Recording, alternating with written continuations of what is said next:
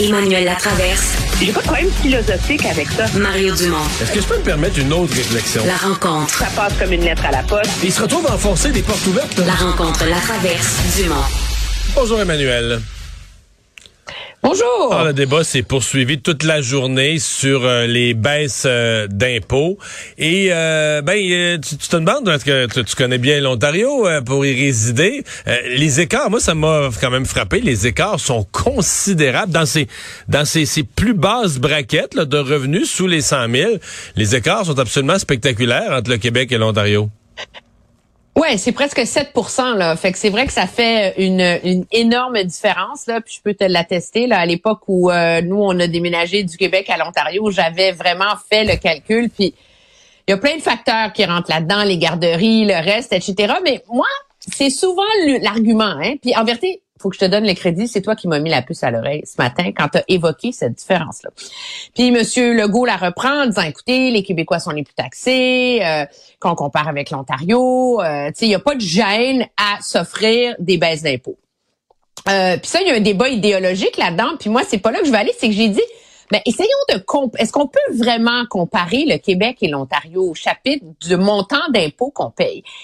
Puis le problème quand on fait ces comparaisons-là, c'est que le Québec a un filet social et un État-providence qui est beaucoup plus gros que celui de l'Ontario. Euh, c'est sûr que les garderies, premier exemple qu'on cite, mais il y en a d'autres aussi. Il y a euh, l'assurance médicaments qu'on a au Québec euh, qui coûte plus d'un milliard et demi par année et qu'il n'y a pas en Ontario. et puis, il y a les frais de scolarité à l'université. On y contribue quand même. la comparaison. Oui, oui, on y contribue, mais c'est quand même euh, énorme la, la, la, la, la différence. Là. Quand t'as pas, t'as zéro assurance médicaments en Ontario, euh, les factures euh, sont énormes. C'est la raison pour laquelle au Canada anglais, il y a un vrai débat sur l'importance de doter le Canada d'une assurance médicaments, les frais de scolarité à l'université. J'essaie de trouver des programmes comparables dans des universités comparables. Université de Montréal, bac en Sciences Po, 1398 par session. Université d'Ottawa, à côté de chez nous, bac en Sciences Po, première année, 3000 par session. Donc, c'est vrai qu'au Québec, c'est plus généreux, puis peu importe sous quel angle tu le regardes. Parce que en termes de dépenses de programme, tu sais, qu'est-ce qu'on... En Ontario, c'est 11 700 dollars par habitant. Au Québec, c'est 16 000 par habitant.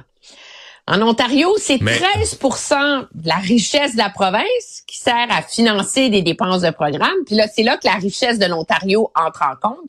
Au Québec, c'est 18% Alors, il y a ça aussi dans la comparaison entre les deux, c'est que euh, le filet social est beaucoup plus important au Québec. C'est un choix de société qu'on a fait aussi. Là. Mais, mais en fait, euh, ça, ça répond aussi à ceux qui disent qu'on laisse de côté les, les gens, par exemple, qui payent pas d'impôts, qui payent très peu d'impôts, le fameux tableau qui montre 8 piastres, tu sais, 8 piastres pour les gars qui gagnent 20 000, là, ils, payent, ils, ont juste une économie de 8 piastres, je comprends, ils payent rien. Ils payent quelques dizaines de dollars ou quelques centaines de dollars d'impôts. Ils payent, payent, presque pas d'impôts. Il peut pas, avoir une grosse baisse d'impôts quand t'en payes très, très peu. Mais j'allais dire, euh, ça, là, les gens qui payent pas d'impôts au Québec, eux, ils profitent des programmes que tu décris, ils profitent de la générosité sociale. Exactement. Alors, ce que le gouvernement Legault vient faire, c'est de dire, c'est ce que François Legault a répondu en Chambre aujourd'hui, c'est que là, c'est le tour des travailleurs, c'est le tour des gens. C'est pas vrai que les gens, mais c'est là le, grand débat. Là. pour Québec solidaire, les gens qui gagnent 60, 70, 80, 90 000, ce sont des riches. Ils l'ont dit en campagne électorale, et après ça, ils se sont excusés de l'avoir dit. Puis là, aujourd'hui, ils l'ont redit. Mais euh, moi, je pense pas ça. Je pense même à 70, 80 000 aujourd'hui, c'est les profs, ces infirmières, ces travailleurs d'usine, c'est c'est pas des pauvres, c'est des gens qui ont la chance d'avoir un emploi à temps plein, un fonds de pension. Mais est-ce que c'est des gens que dès qu'on a un programme, on dit ah non, eux autres, c'est des riches, faut les rincer, il faut pas qu'il y ait une baisse d'impôts? Non, pour moi, ben, En tout cas, moi, les gens que je connais qui sont dans ces planches de salaire-là, là, euh, ils sont pas riches. Ils partent pas en voyage euh, sais, euh, en Europe, dans des tout inclus, euh, ils, ils, ils, sont pas sur le party, ils ont pas une grosse marge de manœuvre, chaque dépense est inclus. C'est la réalité, c'est que le coût de la vie, euh, la vie chère, le logement, tout ça a augmenté énormément. Mais ce qui est intéressant, qu'on fait la comparaison avec l'Ontario, c'est quand tu regardes combien on dépense par habitant sur des programmes vraiment précis, là. OK? La santé. L'Ontario dépense 1000 dollars de moins par habitant en santé. Fait que quand M. Dubé, il dit qu'il faut apprendre à faire les choses autrement, puis qu'il faudrait peut-être revoir la façon de fonctionner du réseau de la santé, là, ben, il n'y a pas totalement tort, tu sais. Mais là, ce- ce qu'on a rajouté hier en santé, moi, je, je suis pas remis, là. On a ajouté hier en santé, c'est la plus grosse augmentation d'une année à l'autre. Je comprends que pour l'année suivante, d'ailleurs, la discussion a eu lieu à l'Assemblée nationale ce matin, pour 2024-25, pour l'année d'après, le gouvernement a, a prévu des augmentations beaucoup plus modestes. Puis François Legault expliquait, mais sur deux ans, ça fait à peu près un 5% ça fait une augmentation plus normale. Alors, je suppose que là, cette année, on va donner un grand coup, puis les réformes, la réforme du B, puis ça va être l'année des grands changements, puis qu'on on a budgété ça. Je veux dire, on peut pas, on peut pas ajouter 5 milliards de plus à tous les ans dans le domaine de la santé. Il n'y a pas un peuple sur, tu peux pas, on peut pas générer assez de richesse au Québec. Pour à tous les ans, on rajoute 5 milliards de plus pour augmenter les salaires en santé, puis euh, les équipements. C'est impossible, impossible. Mais puis quand on parle de, tu sais, est-ce que le ce milliard, 1,7 milliard qu'on donne en baisse d'impôts, est-ce que c'est la meilleure façon d'utiliser cet argent-là? Dans le contexte des choix sociaux auxquels notre société est confrontée? Il y a un élément dont le gouvernement ne discute pas, qui n'est pas dans la planification bu- budgétaire, mais qui est une réalité fiscale incommensurable, c'est le vieillissement de la population. Je veux dire, à partir de 2030, là, quand les baby boomers là, vont rentrer dans vraiment le lot des, des personnes âgées, âgées, âgées, là, ben, ça va le réseau de la santé va coûter plus cher, les services sociaux vont coûter plus cher, puis les revenus de l'État vont baisser. Et c'est là qu'à un moment donné, il y a un mur qui s'en vient dans notre façon de gérer les finances publiques. Euh, et est-ce que le gouvernement s'est pas attaché les mains pour des raisons idéologiques en ce moment? Il a pas manqué de créativité. Euh, moi, Bon, je pense si qu'il va besoin- falloir la voir, Ouais. cette résection. Mais c'est tellement pas sexy, tu sais, que... Mais si on a besoin d'argent rendu là, ouais. pas. si on a besoin d'argent rendu en 2030, je suis confiant que nos gouvernements de l'époque auront assez d'imagination pour trouver des nouvelles façons de venir en chercher. Généralement, on manque. C'est parce que là, on capote. Comme on est un peuple, on n'a jamais vécu ça, une baisse d'impôts, on sait pas quoi faire, on court partout, on vient tout étourdi. Mais il y a des augmentations. non, mais pour vrai, des augmentations. Oui, mais Ah, elles sont même pas si importantes que ça. Non, je sais. Je, je veux dire, le sais, dit, là, mais c'est un petit coup, c'est mieux qu'à rien. Notre collègue, euh, notre collègue de, de Québec, Zoé, hier, est allée voir une famille, tu sais. Revenu annuel, euh, revenu familial à peu près 120 000 par année, trois enfants. Puis là, ils ont tout, ils ont, ils ont rentré là, toutes les allocations euh, d'enfants, de guidis, tout, tout, tout, tout, tout, tout ce dont à quoi là, cette famille-là a droit, là, tu sais. Puis finalement, c'était 1200 dollars. Que l'impôt, la baisse d'impôt va donner. regardé ça. Ben, baisse d'impôts, puis allocation, puis toutes ces affaires-là. Puis là, elle a dit, ben, la mère, elle a regardé ça. Puis elle a dit, c'est 100 pièces par mois. 100 pièces par mois, une famille de 5, là, c'est à peine tu vas souper chez Saint-Hubert, là. Ben, là, 100 pièces par mois. Que- C'est mieux qu'un coup de derrière, pareil. C'est mieux que 100 pièces par mois. Que- Non, non, mais c'est mieux que 100 pièces par mois que le gouvernement vient de chercher de plus. Tu sais, je, je me souviens de l'année, euh, Non, l'année non, de. t'achètes des habits de neige avec ça, là. Non, non, mais je me souviens de l'année qui avait augmenté, dans la même année, il avait créé le nouvel impôt santé. Euh, il avait augmenté la taxe de vente de 2% Il y avait trois grosses affaires. Là. Puis ça, c'était comme si c'est normal. Le gouvernement trouve des nouvelles façons de venir chercher de l'argent. Le peuple chiale un peu, mais c'est pour ça. Puis là, là, cette année, t'as une Ouais, petite mais tu baisse sais ce de... qui court à Ottawa, hein? C'est-à-dire? Ben, est-ce que il va y avoir une nouvelle taxe pour, tu sais, est-ce qu'on va taxer les riches dans euh, le budget Freeland? Parce qu'à un Trudeau moment donné, évidemment, il y en a plus d'argent à Ottawa, là. Ouais, mais M. Trudeau l'a déjà fait. Les, les yachts, là, tu sais, c'est une chose, là. Non, non, Mais non, mais qu'ils quand il est arrivé, M. Trudeau? Non, il a, il a augmenté là, la taxe pour, je sais pas, à partir de 100 000 et plus. Et c'est là que le taux est passé, là, rendu à un certain niveau, le taux est passé à 53% C'est Justin Trudeau. Il a augmenté les, les taxes sur les hauts, les impôts sur les Ben, hauts revenus. Le débat court sur si on va aller de l'avant encore une fois avec ça.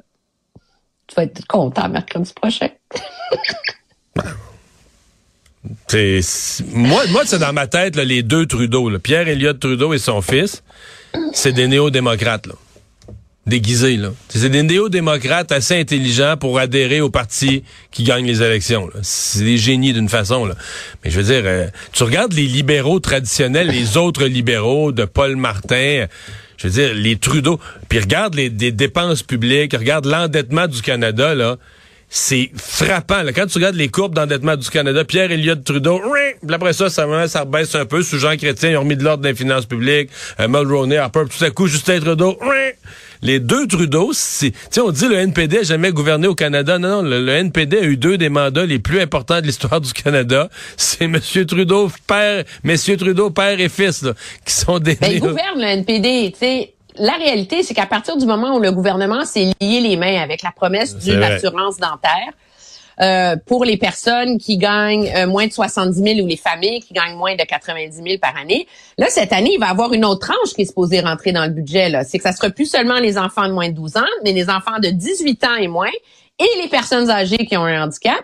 Puis l'année d'après, en 2024, ça va être l'autre tranche pour l'ensemble de la population. Là. Donc, il y en a là. Puis est-ce que le gouvernement va encore prolonger le congé, le, crédit de, TPS face à l'inflation? C'est un gouvernement dont le, le mode principal, c'est d'intervention, c'est la redistribution de la richesse. Mais la réalité, c'est que les choix auxquels le Canada est confronté en ce moment en est un de création de richesse. Ouais, ça c'est plus Et là, difficile. ben, il manque d'argent pour être efficace, tu sais. Ouais. Hey, euh, un mot sur le troisième lien, c'est comme une des euh, le, tunnel Québec-Lévis, c'est comme une des affaires qui qui découle du budget. Est-ce que parce que bon, je, je sais que on dit il y a pas d'argent dans le budget, mais là toi et moi, il, il se fera pas de travaux en 2023-24. Au mieux, il va se faire un peu de plan de plan d'ingénierie, de planification, puis ils vont, ils vont financer ça d'un budget du ministère des Transports. Mais est-ce qu'il faut y voir vraiment des signaux que euh, du côté du gouvernement? Parce qu'aujourd'hui, là, personne vient à défense du troisième lien. J'ai regardé les revues de presse Mais tantôt. c'est ça! Moi, c'est pas le fait que ça soit pas dans le PQI. Le projet, il est pas attaché. Tu vas pas le financer avant qu'il soit attaché. Ben. Il y a quelque chose d'un peu. Il faut être un minimum de rigueur, les amis. Mais ce qui est surprenant, et ce qui soulève le débat, c'est le discours du gouvernement. C'est Monsieur Legault qui dit, écoutez, on va attendre. On a fait faire des nouvelles études sur l'achalandage au lendemain de la pandémie.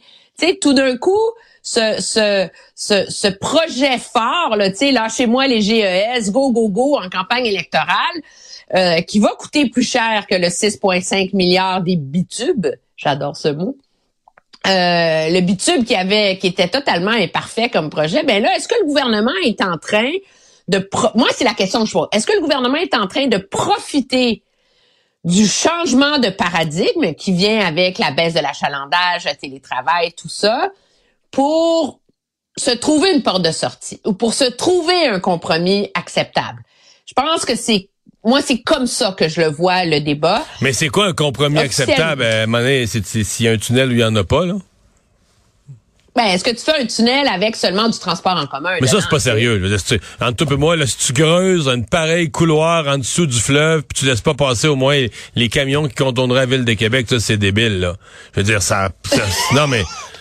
Hey, euh, Ben, c'était mais tant qu'à l'option creuser, que là, favorisait Québec solidaire avant la campagne électorale. justement. Ah, mais Mais ils sont comme pris avec ça, tu sais, c'est comme un albatros, euh, un albatros là, tu sais, un gros, un gros oiseau autour de leur cou là. Puis là, je veux dire, c'est tellement d'argent, c'est tellement Ah, coûteux.